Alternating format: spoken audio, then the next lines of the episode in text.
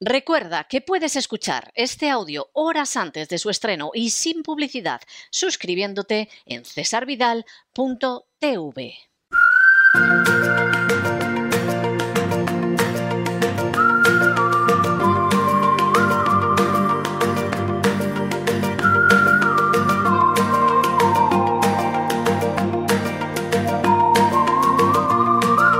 La economía que se fue con Roberto Centeno. Estamos de regreso y estamos de regreso, ya lo saben ustedes, para que aparten cualquier cosa fumable, para que coloquen el respaldo de sus asientos en posición vertical, para que se abrochen los cinturones, porque ha llegado don Roberto Centeno. Esto se titula La economía que se fue, pero ¿qué se va a ir? ¿Qué se va a ir? Esto va a durar y no quiero pensar cuánto, y en fin, eh, tómense, ya lo recomienda don Isaac habitualmente, el, tazón de tila o el cubo de tila porque la cosa viene fuerte. Muy buenas noches, don Roberto. ¿Por dónde vamos a ir transitando hoy?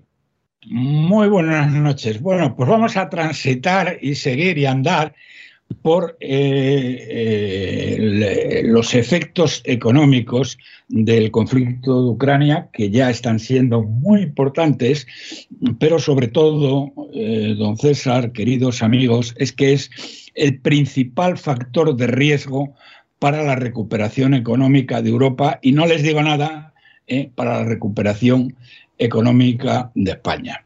Pero qué alegría, qué alegría más grande, alegría, alegría. Bien. Efectivamente, era lo que nos faltaba. Era lo que nos faltaba. Era justo lo que nos faltaba. Éramos pocos y parió la abuela, así que diría un castizo. Pues, sí, efectivamente. Pero, entonces hay algo que no me puedo resistir. Y es el increíble desprecio de Biden por Sánchez y su banda, excluyéndolo de la ronda de consultas oh. con líderes de la OTAN. ¿eh? Porque fíjate que a pesar de que el sátrapa guerra civilista ha sido el primero en mandar eh, todo lo que tenemos, porque más no tenemos más a la zona de conflicto, sí. Y fíjese que la gente no sabe que ni Francia ni Alemania han enviado un solo soldado. Y en el caso concreto de Alemania, que había armado profusamente a Estonia con, con armamento, eh, nunca mejor dicho, alemán, le ha prohibido tajantemente el que envíe eh, ningún material de guerra alemán a Ucrania, lo cual es enormemente representativo. Hombre, muy significativo, muy significativo. No así el, borracho de, Boris eh, Johnson, que eh, se ha apresurado a mandarles eh, misiles anticarros que eh, con los cuales no van pero a es que pero es que Johnson lleva, lleva eh, ya meses intoxicando a la opinión pública porque le viene muy bien el lío y porque es el primero antes que los Estados Unidos que ha vendido armas a Ucrania.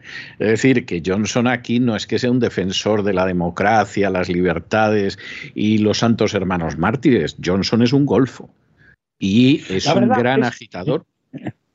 Bueno, la verdad es que es eh, tremendo. Fíjese que además una cosa que no han dicho, pero yo al leer los nombres de las personas eh, con las cuales eh, han tenido la videoconferencia con Biden, hay mm, varias personas de la Comisión Europea. Está naturalmente la corrupta Ursula von der Leyen, pero hay varios comisarios más. ¿Y sabe quién no está? ¿Con quién no ha hablado? Con Josep Borrell, que es Hombre, claro que no. que debería ser el primero claro. que hablar. Pues lo ha dejado fuera también. Claro, ¿Eh? porque vamos a ver, una cosa es el entramado que quieren que nos creamos. ¿eh? Eso es una cosa y otra cosa es la realidad.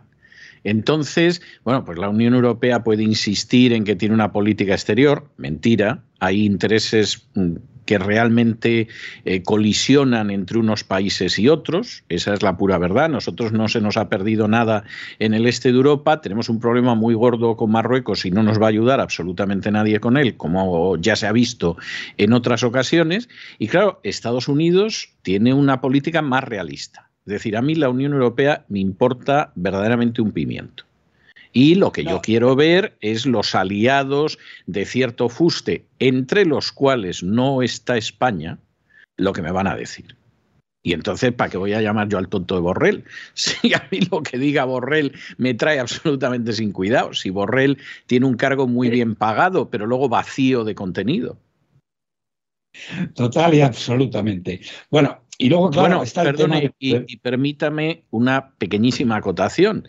Además, a Borrell aquí lo han puesto, cual no digan dueñas, en el Congreso y hace cuatro días en el Congreso de Estados Unidos, porque claro, salieron algunos de los congresistas cubanoamericanos de los dos partidos que viven fundamentalmente del voto cubano del sur de la Florida, para que no nos vamos a engañar, y entonces tienen que mantener a la afición animada para poner verde a Borrell y decir que cómo es posible que la Unión Europea sea tan condescendiente con Cuba y Venezuela, que esto es una vergüenza. Y claro, aprovechando eso, le dieron un par de cruzadas a Borrell de estas que te encienden el pelo lumbre. Pero luego, a la hora de la pues verdad, saben que no pinta nada. ¿eh? Se sorprenderá usted que de eso no se ha dicho nada en. No, yo sé, yo sé que no se ha dicho nada, pero yo vi a los congresistas aquí en Estados Unidos y atizaron mm, verbalmente además a Borrell, porque es el supuesto jefe de la diplomacia europea. Lo que pasa es que no, no nos vamos a engañar, o sea, Borrell será el equivalente al ministro de Asuntos Exteriores de la Unión Europea. ¿Y eso qué es en términos reales? Caca de la vaca. Es decir, el ministro de Asuntos Exteriores alemán o francés tiene muchísimo más poder real y le importa muchísimo más a la Casa Blanca que Borrell. O sea, esa es la realidad. Fíjese, don César, fíjese que esta gente, eh, como usted dice, es eh, realmente caca de la vaca, pero son mm, bastante hábiles para sacar cuartos. Por ejemplo, eh, eso es otra cosa. Eso es otra cosa. Fíjese, fíjese lo siguiente, fíjese en lo siguiente. Eh, mm, eh, Zapatero, que era un indigente mental, un traidor a España y todo lo que usted quiera, fíjese cómo se ha apañado para sacar dinero a carretadas a los regímenes eh, eh, narcoterroristas más criminales del mundo. Y uno de los, una de las cosas que me consta que Zapatero pues, ha presumido es que Josep Borrell, eh, era, pues, bueno, era íntimo suyo. yo no sé si fue ministro con él o no. Bueno, pero desde luego tuvo, fue, tuvo cargos importantes. Bueno, fue presidente del Parlamento Europeo. Entonces, yo no sé yo no sé, yo no sé eh, qué relaciones habrá entre el señor Zapatero y el señor Josep Borrell. ¿eh? Eh, luego, no sé si sabe también, lo iba a decir después, pero ya lo meto dentro de este, de, este, de este, pequeño saco. ¿Sabe usted que Pepiño. Pepiño, el pobre Pepiño, que no tenía carrera, porque Pepiño, Pepiño, me estoy refiriendo al que fue ministro de... José Blanco, eh, ministro de Fomento, sí. A José Blanco, ministro de, de, fomento. de, fomento. con Zapatero, porque él preguntó, como era el íntimo íntimo de Zapatero, Zapatero le dio a elegir el puesto que quisiera y él preguntó hábilmente, a pesar de que no tenía estudios, dice, ¿dónde es el ministerio donde se puede trincar más? Y claro, obviamente... tenía estudios, pero no era tonto tampoco. No era tonto. Bueno, luego el pobre, como eso sí, como no tenía estudios, le daban las mordidas en billetes de 500 euros en una gasolinera. ¿eh? Pero ahora, don César, ¿saben ustedes, señoras y señores, que se ha montado una oficina de tráfico de influencias que tendrá que repartir con alguien para asignar los fondos europeos. Sí, sí, sí, me lo creo, porque efectivamente en el ejercicio del poder se hacen amigos. Que, había, que, que, estamos hablando de mucho dinero. ¿eh? El otro día alguna noticia hablaba de que eh, llevaba el tío ahí ya cobrados por, por sus buenos oficios, algo así como 5 millones de euros. No está mal, no, está mal, no está mal. Yo no los, yo no los, no los levanto todos todas las semanas, ni siquiera todos los meses, ¿eh? No, ni usted ni nosotros. Así que nada, bueno. Pues vamos a seguir con el tema. Bueno, también aquí hay otro que le está saliendo el tiro por la culata, que es el, el, Mindundi de Casado, ¿eh? que rápidamente ha apoyado al sátrapa ¿eh? y las encuestas en Castilla y León eh, le está, se le están yendo para abajo de una manera brutal. Pero bien, vamos a ver, ¿cuáles son los, los efectos económicos más inmediatos, algunos obvios eh, que ya los tenemos encima, y los que eh, mm, estarían en tela de juicio en el momento que eh, Rusia invadiera Ucrania, cosa si es que, la invade, que es en los, en los primeros días de en los, en los primeros días de febrero. Yo solo dudo mucho, pero vamos a suponer como hipótesis de trabajo que sea así. El crudo Brent, don César, ha llegado a 88 dólares. ¿Mm? El, gas, mm, bueno, no para de subir. Fíjense que entre eh, en los últimos 12 meses, en una cosa que se llama el TTF, que es el Transfer Facility de Holanda, que es la principal referencia para el mercado gasista de Europa, en los últimos 12 eh, meses el gas ha pasado, ha, ha subido nada más y nada menos que un 500%. ¿Mm? No está mal, ¿eh? No está mal. No, no, está, no está nada, nada, nada mal, nada mal. Pero fíjese las consecuencias que esto está trayendo, por supuesto, para toda Europa, pero para España en concreto. España en concreto, mm, eh, mm, hoy lo han sacado en televisión, porque a veces saca unas cosas en televisión, y estoy hablando de la 1, que eh, yo creo que debe haber eh, algún alguien, digamos, enemigo del gobierno infiltrado, porque si no, no se entiende. Bueno, lo que, pasa, lo que pasa es que se van quedando tantos empleados ahí que, que, claro, en un momento determinado, pues sí, puede que haya, puede que haya incluso algún enemigo del gobierno, sí. Sí, sí. Le cuela, bueno, pues hoy la han colado Mm, dos o tres gráficos que son muy significativos. El primero es en cuanto está eh, incrementándose el gas eh, que trae por barco, eh, que viene por barco, por metanero a España. Y claro, eh, eh, la cifra es apabullante porque resulta que hemos pasado de una situación en que básicamente el, 65% venía por tubería y el resto, 35%, por metanero, a una situación en que el 45% viene por metanero, ah, no, perdón, por tubería y el 55 por metanero. Y dirán ustedes, bueno, ¿y eso qué? Pues miren ustedes que resulta que el gas que viene por metanero, como hay que licuarlo, hay que transportarlo, hay que regasificarlo, cuesta un 50% más que el gas que viene por tubería. No, no es ninguna tontería, ¿eh? Bueno, es que es una salvajada, una salvajada. Pero espere, espere, ha habido un gráfico que yo no sé si le cortará la cabeza al que lo ha puesto.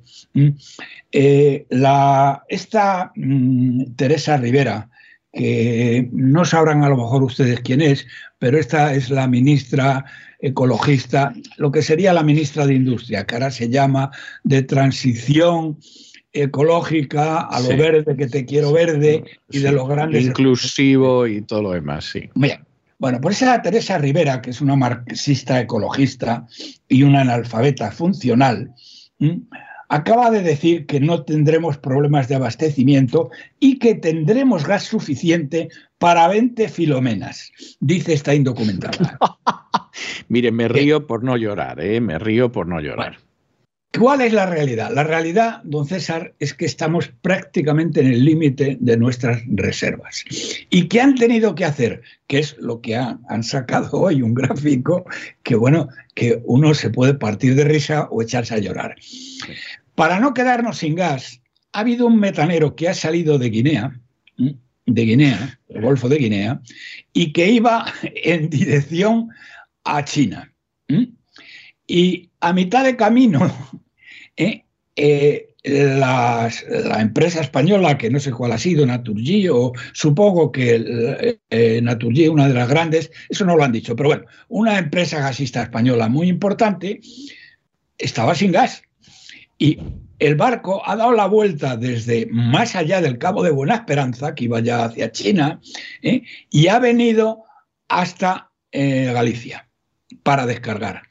¿Se da usted cuenta, don César, cuántos, mm, cuántos billetes tienen que haber puesto encima de la mesa los señores de la empresa gasista que haya sido para que un barco que iba camino de China y ya iba bastante avanzado desde el Golfo de Guinea, ha tenido que dar la vuelta y venir hasta Galicia. Y hoy han pintado el gráfico de lo que había hecho el barco como, bueno, como una demostración de que España, bueno, no se queda sin gas.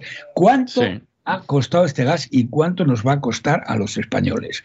Pero sobre todo, don César, es la demostración más clara y más nítida de que estamos eh, digamos, al borde de la ruptura de suministros. Y si estos no se han roto todavía, es porque no ha venido ninguna filomena. Así que ya le cuento a usted, don César, pero bueno, se lo puede imaginar lo que sucedería si vinieran 20 filomenas, como dice esta retrasada mental. ¿Mm? Bien, no, el, país desaparece. O sea, mire, me, río, me río, don Roberto, de verdad, por no llorar. ¿eh? O sea, le tomo el lado cómico a la cuestión, porque es que si me pongo a pensarlo en serio, acabo sollozando amargamente. ¿eh? O sea, a ministro, no, digamos ya ministra, puede llegar cualquiera. Eh, entonces, ahora analizándolo fríamente, es obvio que para que una empresa gasista eh, haga una operación de este tipo que cuesta un ojo de la cara, ¿eh? porque claro, el barco ha tenido que deshacer medio mundo para venir a España, es que las cosas, primero, que no han encontrado otra alternativa para venir, por ejemplo, de Estados Unidos, ¿eh? que está muchísimo más cerca, y que la situación de, la situación de, de reservas está tocando fondo. Y antes de dar el campanazo, han sido capaces de pagar lo que hiciera falta. Esto naturalmente lo tienen que haber hablado con el gobierno y le habrán dicho en el gobierno, oiga, lo que haga falta, lo que cueste, pero no nos vayan a montar ustedes el cirio de que nos quedemos sin gas. Sí, sí, Entonces, pero realmente esa es la sensación que da, sí. Eso es eh, bien. Mire, el Banco of America eh, ha calculado que el consumidor medio va a pagar 475 euros más por la luz en el periodo comprendido entre 2021 y 2022. Esto es directamente proporcional al tema del gas. ¿eh? Y todavía, todavía, eh, don César, no eh, se ha producido ninguna invasión ni nada parecido. ¿Qué ocurriría si se produce una invasión. Eso es, o sea, vamos a suponer, vamos a ponernos en la hipótesis, yo creo que no la va a haber, pero vamos a ponernos en la hipótesis de que hay una invasión porque no es imposible que la haya. No, hombre, vamos a ver, don César, eh, usted eh, sabe, yo creo, no sé si lo hemos comentado aquí, pero si no, eh, sí que es conveniente que la gente lo entienda en la situación en que está Rusia. primero, el pueblo ruso está total y absolutamente al lado de Putin en esta historia, como lo estuvo en el tema de Crimea. ¿eh? que sí, estoy de acuerdo con eso. Además, están, están, bastante más cabreados con esta historia que con las otras. O sea, eso, eso ya se lo adelanto. Pero bueno, en cualquier caso, eh, vamos a la eh, hipótesis de que hay una invasión. Vamos a, la hipótesis, vamos a la hipótesis de que se desencadenara eh, me comentaban, eh, eh, esto usted tal vez no esté de acuerdo, pero que en caso de que se desencadenaran las hostilidades, Rusia en cinco días llegaba al Dnieper, que es el objetivo fundamental, porque después del Dnieper no estoy yo muy seguro que tampoco les interesa, y el puerto de Odessa. el puerto de Odessa, que es fundamental y que además la población es mayoritariamente rusa. Y al este del Dnieper, el Dnieper, miren ustedes, es el tercer río más importante de Europa después del Danubio y el Volga y, mm, eh, y, divide más o menos por la mitad a, Ucrania. De hecho, a la capital, a Kiev, está dividida por el Dnieper por, por mitades. Es decir, una mitad está en el este y otra mitad está en el oeste. Bien, en cinco días podrían quedarse con eso. Si las cosas, y yo no sé a partir de ahí qué pasa, pero si las cosas se Bueno, yo creo que si hubiera una invasión, ni siquiera necesitarían cinco días. Porque todo lo que es la parte oriental de Ucrania, por ahí iban a pasar tranquilamente por la sencilla razón de que es una población, pero, pero absolutamente prorrusa. Sí, efectivamente. Ese, ese, es el tema. Bueno, eso es hasta el Nieper. Mm, don César. El tema, eh, bueno, y, esto, y, mm, y, Odessa. Odessa es el principal puerto eh, de, de, Ucrania, eh, que es por tanto trascendental desde un punto de vista económico. La mayoría de la población es rusa y eso con una operación, digamos, una operación naval desde Sebastopol eh, lo arreglaban en 24 horas. Pero bien, fíjense, vamos a suponer, bueno, luego ya veremos qué pasa, pero fíjense lo que puede ocurrir. Eh, mm, eh, yo no creo, eso sí que no lo creo, aunque cualquiera sabe, básicamente porque, don César, los únicos soldados que han mandado ahí son los españoles, porque ni Alemania ni Francia. No, hay, hay un pequeño, pero muy pequeño contingente británico, que son asesores militares. Hay un pequeño en estos momentos contingente americano, que son varios centenares, que son asesores militares también. Y en, las, en las últimas horas...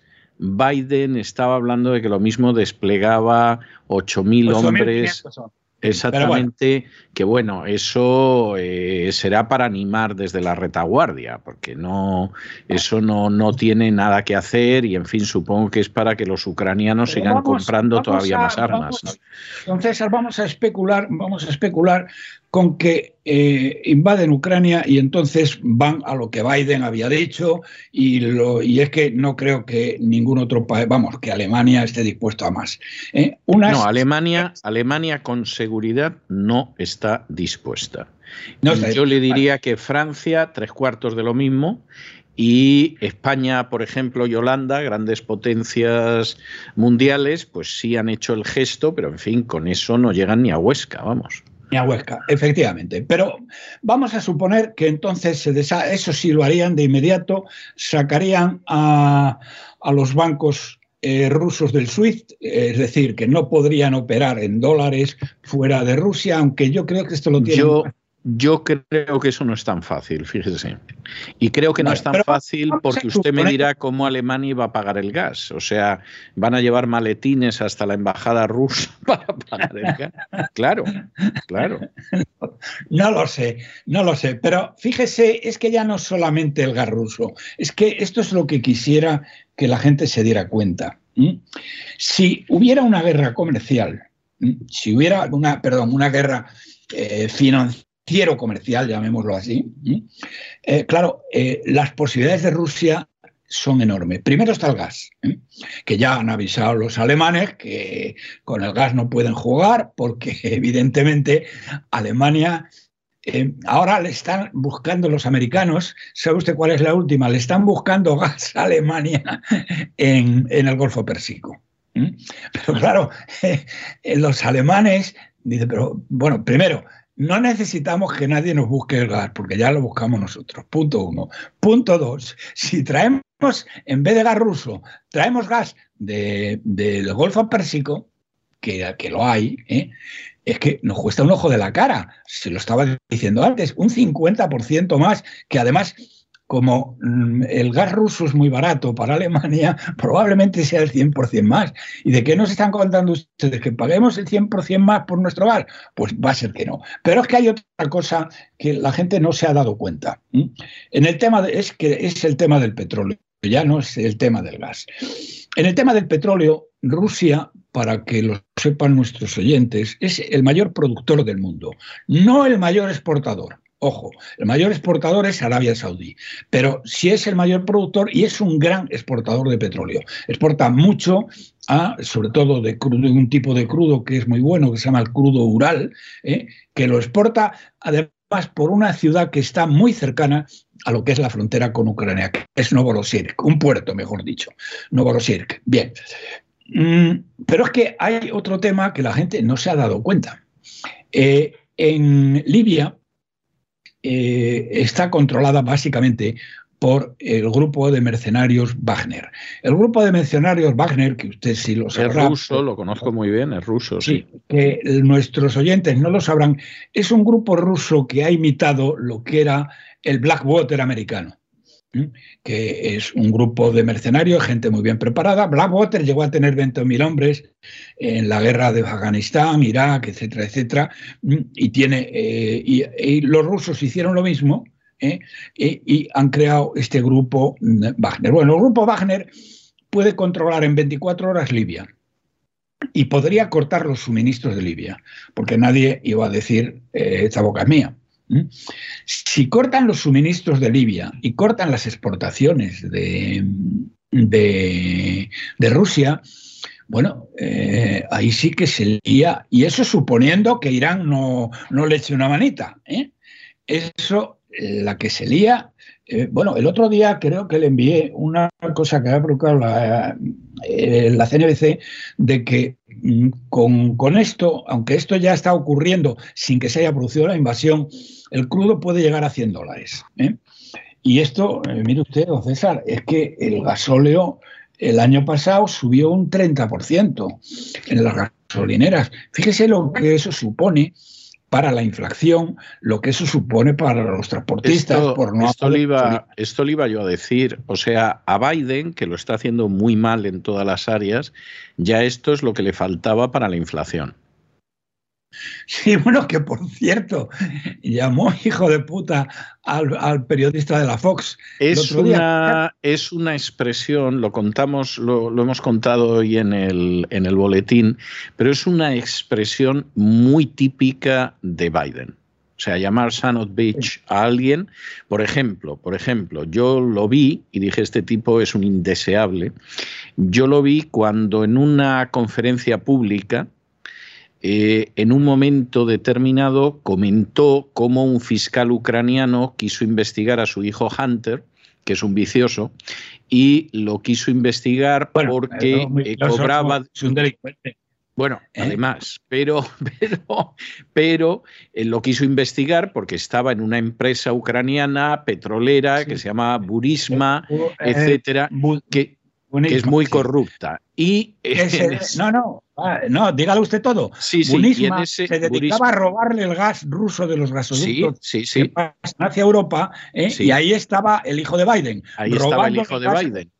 Y entonces, entonces, en un momento determinado, había un fiscal eh, ucraniano que estaba investigando a Burisma y entonces Biden eh, dice que llamó al presidente de Ucrania y le dijo, oye, aquí hay unas ayudas para vosotros que os vamos a paralizar hasta que quitéis a este, a este Sanovich.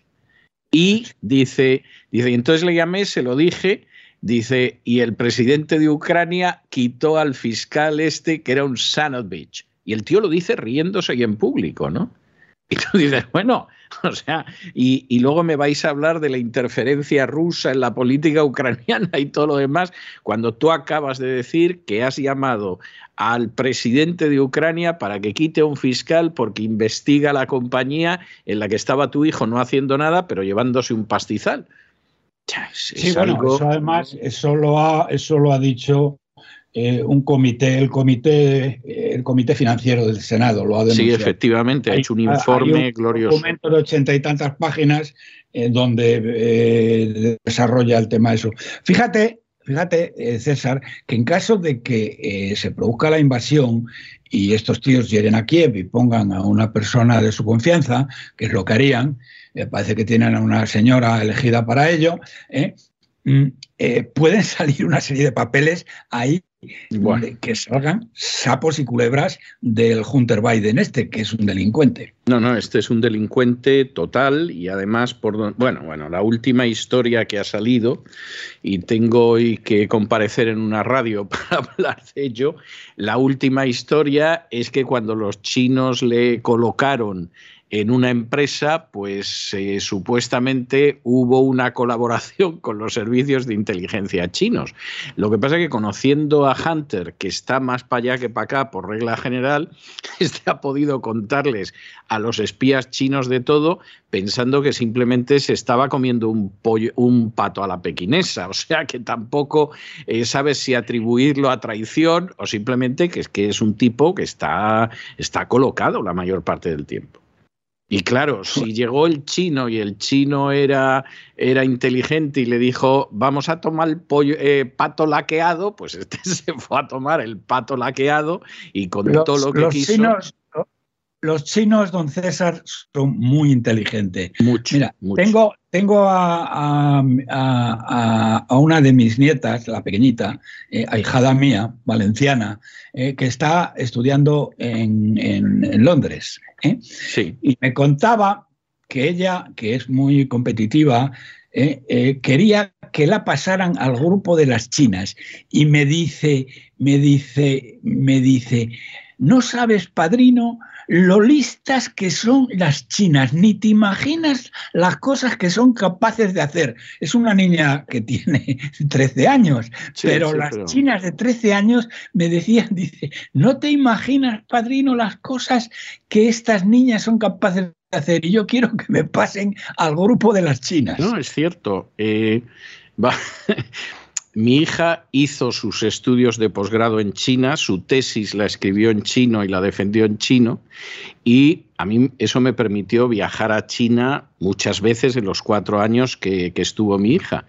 Y eh, mi hija en algún momento incluso concibió la idea, por eso de que piensa que yo vivo solo, yo vivo encantado de la vida, pero concibió la idea de presentarme a alguna china, alguna profesora suya, etcétera, que pensaba que me iba a hacer mucho bien. O sea que es así. Pero frivolidades aparte, yo tuve mucha amistad hace años con un diplomático de un país muy importante, de un país muy importante que llevaba a cabo eh, acciones de inteligencia, actividades de inteligencia.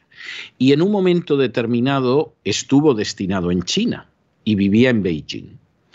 Y un día me contó de esas cosas así muy íntimas que te cuentan, me contó que contaban con el mejor servicio de inteligencia del mundo. Y me dijo, C, nosotros sabíamos que cada vez que yo salía de casa, entraban los agentes chinos y registraban todo de arriba abajo. Dice, y lo hacían de tal manera que nunca pudimos demostrar nada y como yo dejaba el papel, estaba el papel. Como yo había dejado el lápiz, estaba el lápiz. Como yo había dejado el ordenador, estaba el ordenador.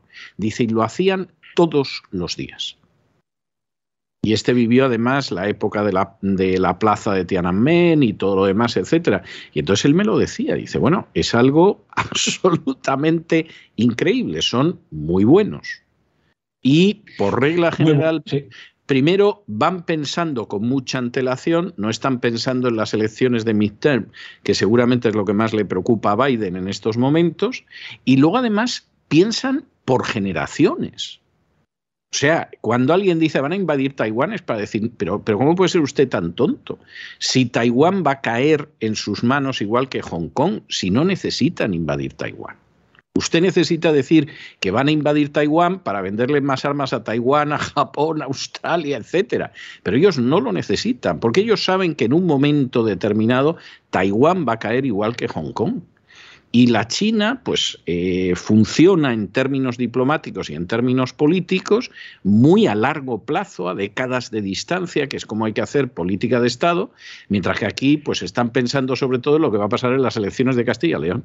Y claro, pues no, no, no, no. no, Todo, no puede todos ser. estamos pensando en ello, yo también, ¿eh? Sí, bueno, pero, pero es distinto. Es decir, vamos a ver que usted piense en las elecciones de Castilla y León o la gente en España tiene una lógica siempre que no abandone impones la idea de que hay una serie de objetivos nacionales a medio y largo plazo que tienes que alcanzar. Pero esos objetivos que para los chinos son lo primero, para los otros no existen.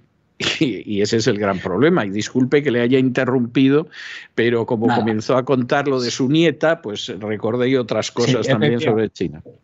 Porque son muy listos los chinos. Bien, vamos a ver, vamos a continuar. Bueno, la suma de todo esto, el resumen de todo esto que les he contado, que afecta a precios del gas, a precios del petróleo, a precios de la electricidad, eh, tiene al final una integral eh, común que es la inflación. Y es que España nos hemos encontrado con un diferencial de inflación respecto a la Unión Europea verdaderamente brutal, el mayor en 15 años. ¿eh? Tenemos un 6,6% de inflación frente a un 5% de inflación en la Unión Europea. Por otro lado, Funca se acaba de advertir que la inflación va a seguir por encima del 5% a lo largo de todo este año.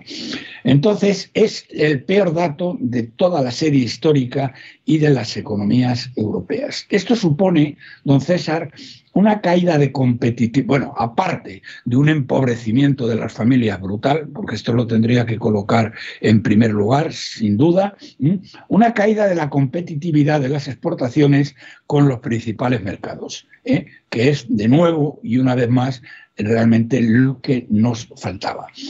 España, mm, por otro lado, fíjese que va, mm, es el país desarrollado que no ha llegado aún a alcanzar el nivel económico de la prepandemia y no lo va a alcanzar hasta dentro de un año como pronto. Y en esta situación, en esta situación, esto ya no sé si es, de nuevo, como tantas otras cosas, no es para reírse o para, o para echarse a llorar, ¿eh? la ínclita Calviño, que se ha convertido en una mentirosa compulsiva e inaudita, ¿eh? Nos dice, nos dice que no lo recordarán ustedes, pero yo se lo recuerdo. Dijo en el año 20 que España iba a ser el motor del crecimiento de Europa. Fuimos el peor. Eso hace falta valor. Hace falta valor para decir eso. Sí, pero es que, es que, don César, es que en el año 21, dice, bueno, en el año 20 no ha sido, pero el año 21 vamos a ser el motor de crecimiento de Europa. Bien, la realidad del año 21 es que hemos sido el peor no ya de Europa, sino de toda la OCDE. También en el año 20 fuimos el peor de toda la OCDE, es decir, del mundo desarrollado. ¿Y sabe lo que acaba de decir? Que en este año, en el 2022, que ahora ya de verdad, en el año 2022 vamos a ser el motor de crecimiento de Europa. Y simultáneamente el, AIREF acaba de decir lo siguiente, lo tengo aquí para que vean, lo, voy a leer eh, tal cual. El efecto arrastre del peor desempeño de la segunda parte del año se refería a la segunda parte del año pasado. Se traslada a un menor crecimiento del año 22. Es decir, que le está diciendo a la señora Calviño, el AIREF, le está diciendo a la señora Calviño que el año pasado hemos crecido mucho menos, no ya de lo que dice el gobierno, sino de lo que han dicho todas las demás instituciones, empezando por el Fondo Monetario Internacional, que con la pasta que gana podrían acertar algo más de lo que aciertan. ¿eh? Pero sobre todo le está diciendo que, claro, que como el, peor desempeño, que es como lo llaman, que es el menor crecimiento, el crecimiento mucho menor de lo esperado de la segunda parte del año pasado, se va a trasladar a este año. Y por lo tanto, que la Calviño nos diga que este año va a ser el año en que vamos a ser el motor del crecimiento del mundo mundial, pues es como... Como que no, como que no. ¿Mm? Como que no, eh. como que no.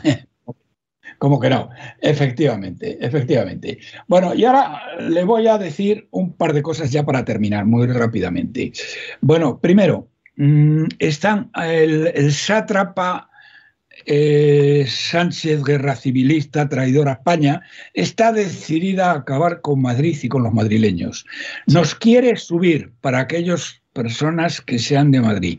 Está empeñado en subirnos un mil por cien, don César, el impuesto de sucesiones. ¿Qué le parece? Dios un bendito. por cien.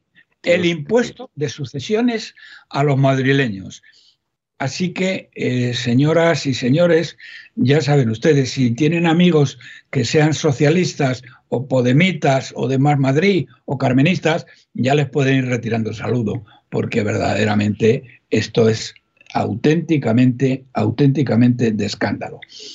Luego, otro, otra noticia. De los fondos europeos han llegado a la economía real entre 1.000 y 1.500 millones de euros. ¿eh? Nada, nada. ¿Y sabes cuánto han repartido? Según Calviño, han repartido 11.000. ¿Dónde coño han ido a parar los otros 9.000 o 8.500? Efectivamente, ¿dónde han ido a parar? Los otros 9.500 o 10.000. ¿A dónde han ido a parar? A la economía real han llegado, según los empresarios, entre 1.000 y 1.500. ¿Mm? Verdaderamente, don César, es para, para... Y ya termino con una cosa, eh, tengo algunas más, pero ya las dejamos para el otro día, porque el próximo día quiero hablarles de la escuela de Salamanca eh, mm, del siglo XVI, donde eh, desarrollaron los principales fundamentos de la economía, que no los desarrollaron en Gran Bretaña, sino la escuela de Salamanca 300, 200 y pico años antes. No, no, no se lo crea usted eso, ¿eh? Yo sé que hay gente que... lo repite, pero no se lo crea. en fin, pero bueno, pero bueno. Eh, cuente usted lo que le parece. Eh, escriba. Voy a hablarles de escriba. Bien, ese, eso no tiene desperdicio. Sí. Este miserable, este irresponsable, ¿eh?